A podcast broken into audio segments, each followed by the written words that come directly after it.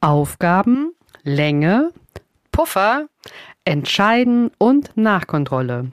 Das sind die fünf Schritte der Alpenmethode. Und du hast schon erraten, das sind die ersten Buchstaben, die bilden jeweils das Wort Alpen. Und ja, ich bin Professional Speaker und liefere dir knackige Impulse und erprobte Strategien. Und heute ist es eine Strategie zum, äh, ja, zum besser planen, zum effektiver werden, so dass du selber coolen Erfolg hast, ohne dass du dich selbst oder dein Team verausgabst.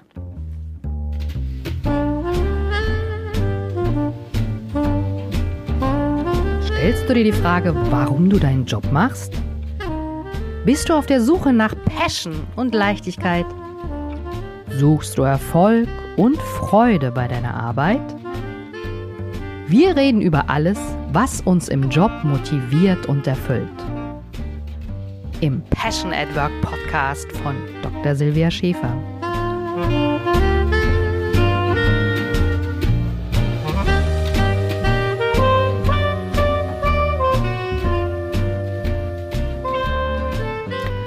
Ja, die Alpenmethode ist eigentlich ganz einfach. Die würde ich dir heute mal einfach vorstellen. Und die kannst du gerne für deine Tagesplanung nutzen. Da brauchst du nur wenige Minuten dazu oder du kannst auch eine Wochenplanung machen. Wichtig ist nur, dass du die Schritte regelmäßig machst.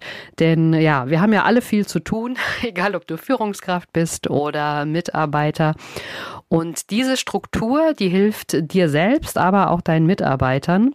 Und du kannst auf alle Fälle deine Arbeitsweise optimieren. Und zwar geht es mir hier nicht um äh, immer höher, weiter, schneller, sondern dass man ähm, weiß, wie viel kann man sich in welcher Zeit vornehmen und dass man sich dann auch nicht ähm, überfordert oder verausgabt, dass man einfach, ja, egal ob es ein Projekt ist oder ein Prozess, ähm, dass man sich nicht in der Länge verschätzt und sich auch nicht zu viel vornimmt. Also, ähm, die Buchstaben habe ich dir ja schon erklärt. Und äh, Voraussetzung für diese Alpenmethode ist es natürlich, dass du die Aufgaben, die du machen sollst, erstmal vollständig meistens vorliegen hast und die sind bestenfalls auch schon so gut definiert, dass sich jeder was drunter vorstellen kann. Und ähm, ich empfehle dir die Alpenmethode auch immer zu einem gleichen Zeitpunkt zu machen, also für eine gleiche Periode. Also entweder immer einen Tagesplan oder immer einen Wochenplan, weil das kann man dann gut überschauen. Und die Alpenmethode ist auch eine iterative Methode. Da kann man nämlich lernen, wie man besser wird. Wie so eine künstliche Intelligenz fast schon.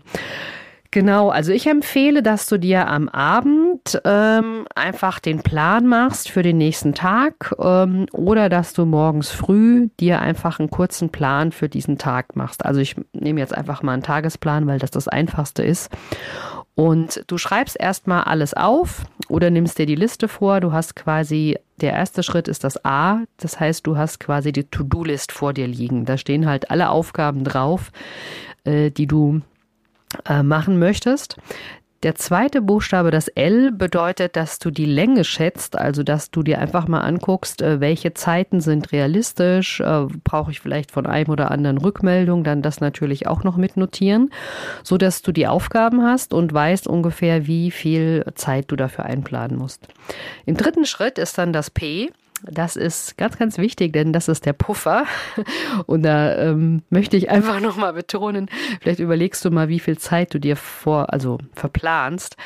Eigentlich ist es so 60 Prozent der Zeit wirklich äh, verplanen und 40 Prozent Puffer. Das hört sich jetzt vielleicht äh, total viel Puffer an, aber äh, aus meiner Erfahrung kann ich das nur bestätigen. Es kommt immer mal irgendwas dazwischen. Wenn du Führungskraft bist, brauchst du auch mal so ein bisschen Puffer, wenn irgendeine Führungsaufgabe auf dich zukommt oder irgendein Notfall, denn du willst ja neben dem produktiven Arbeiten natürlich auch noch Zeit für deine Mitarbeiter haben. Genau, also ähm, ganz wichtig dieser Puffer. Wie gesagt, 40 Prozent. Und dann kommen wir zu dem E. Das ist auch sehr wichtig, denn bei dem E entscheidest du, ähm, was du machst. Also das ist äh, der, eigentlich der wichtigste und schwierigste Punkt zugleich, denn die Aufgaben werden dann nach der Wichtigkeit sortiert und priorisiert. Also wie du das machst, kannst du verschiedene Methoden nehmen. Also entweder die Eisenhower Matrix oder du kannst ähm, ja überlegen, ob du eine bestimmte Dauer nimmst oder ob du, also dass du sagst, du machst erstmal die wichtigsten, Eat the Frog sozusagen, auch die, ähm, wo du vielleicht auch ein bisschen Angst davor hast. Aber wichtig ist einfach, dass du erstmal entscheidest, was soll heute passieren. Ja, und dann ist es natürlich auch so, dass du dich möglichst an deinen Plan hältst, sonst bräuchtest du ja keinen Plan machen. Ähm, klar muss man zwischendurch mal umplanen. Du kennst mich ja, ich bin auch sehr für agile Arbeitsweise, dass man einfach, wenn sich was ergibt, das umplant. Aber das ähm, ist hier überhaupt nicht mit gemeint, sondern du nimmst ja einfach für einen Tag oder eine Woche was vor und ähm, versuchst dann natürlich auch den Plan einzuhalten. Ja, und das, der letzte Punkt bei der Alpenmethode ist das N, die sogenannte Nachkontrolle. Und die ist eigentlich das Herzstück dieser Methode, denn du ziehst am Anfang äh, ja, oder nicht du ziehst, sondern du stellst dir einen Plan auf und am Ende ziehst du Bilanz darüber. Du machst eigentlich eine Nachkontrolle und du überlegst, habe ich denn meinen Plan eingehalten oder habe ich ihn nicht eingehalten? Wo gab es Abweichungen? Welche Aufgabe habe ich ein bisschen schneller erledigt? Wo hat es vielleicht länger gedauert? Und die Idee dabei ist, dass man aus Fehlern lernt, um besser zu werden. Und es geht jetzt nicht darum, immer, wie gesagt, alles schnell zu machen, sondern damit du ein gutes Gefühl hast und auch weißt, wie viele Aufgaben kannst du dir für welche Zeit äh, vornehmen. Und ähm, jetzt wirst du schon ahnen, was die Vorteile der Methode sind. Ähm, die Vorteile sind, dass du halt deine Ziele und Zeit auf alle Fälle sichtbar machst, dass du auch wirklich einen Überblick über diesen einzigen Tag hast. Und wenn du das regelmäßig machst, kriegst du auch schon eine gewisse Routine, ein gutes Gefühl, wie, wie du deinen Tag äh, am besten strukturierst und einteilst. Und ähm, wenn du das aufschreibst, alles so schön, dann ähm, wird auch die Planungszeit reduziert, indem du halt einfach die Reihenfolge und Wichtigkeit festlegst. Und äh, die Nachkontrolle, da denkst du vielleicht, ach, das kostet Zeit, das kann ich irgendwie weglassen. Ähm, das ist wichtig, weil das bewirkt natürlich auch ein paar Erfolgsergebnisse, also und Erfolgserlebnisse natürlich auch. Also du hast ja das Ergebnis und schaust dann, ähm, habe ich das erreicht in der Zeit oder nicht.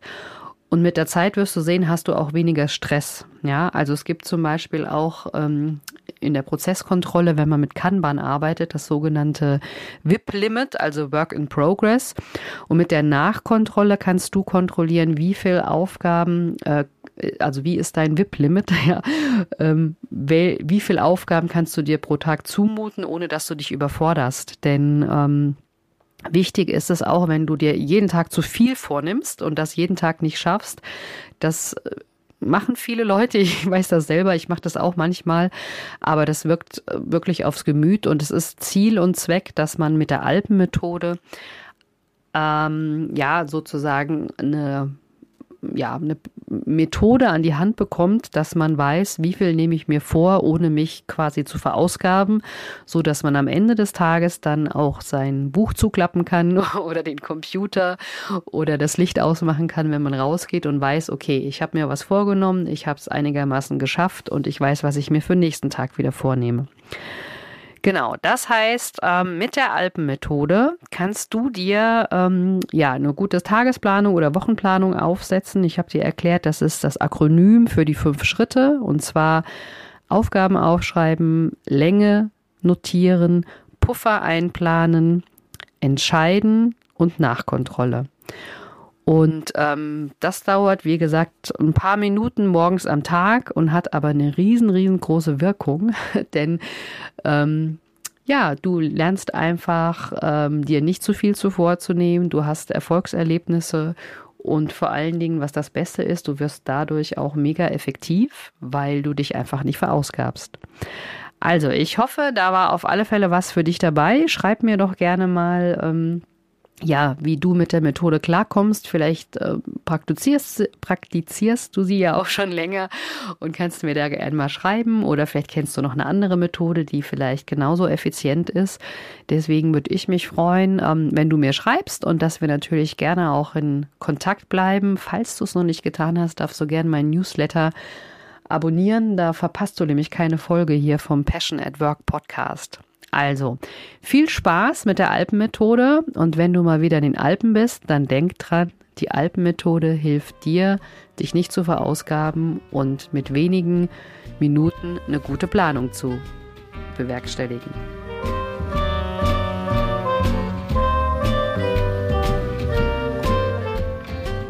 Genieße deinen Job und deinen Erfolg. Wenn du die Impulse umsetzt, dann hast du persönlichen Erfolg und mehr Leichtigkeit im Job. Viel Spaß beim entspannt erfolgreich sein wünscht dir deine Silvia.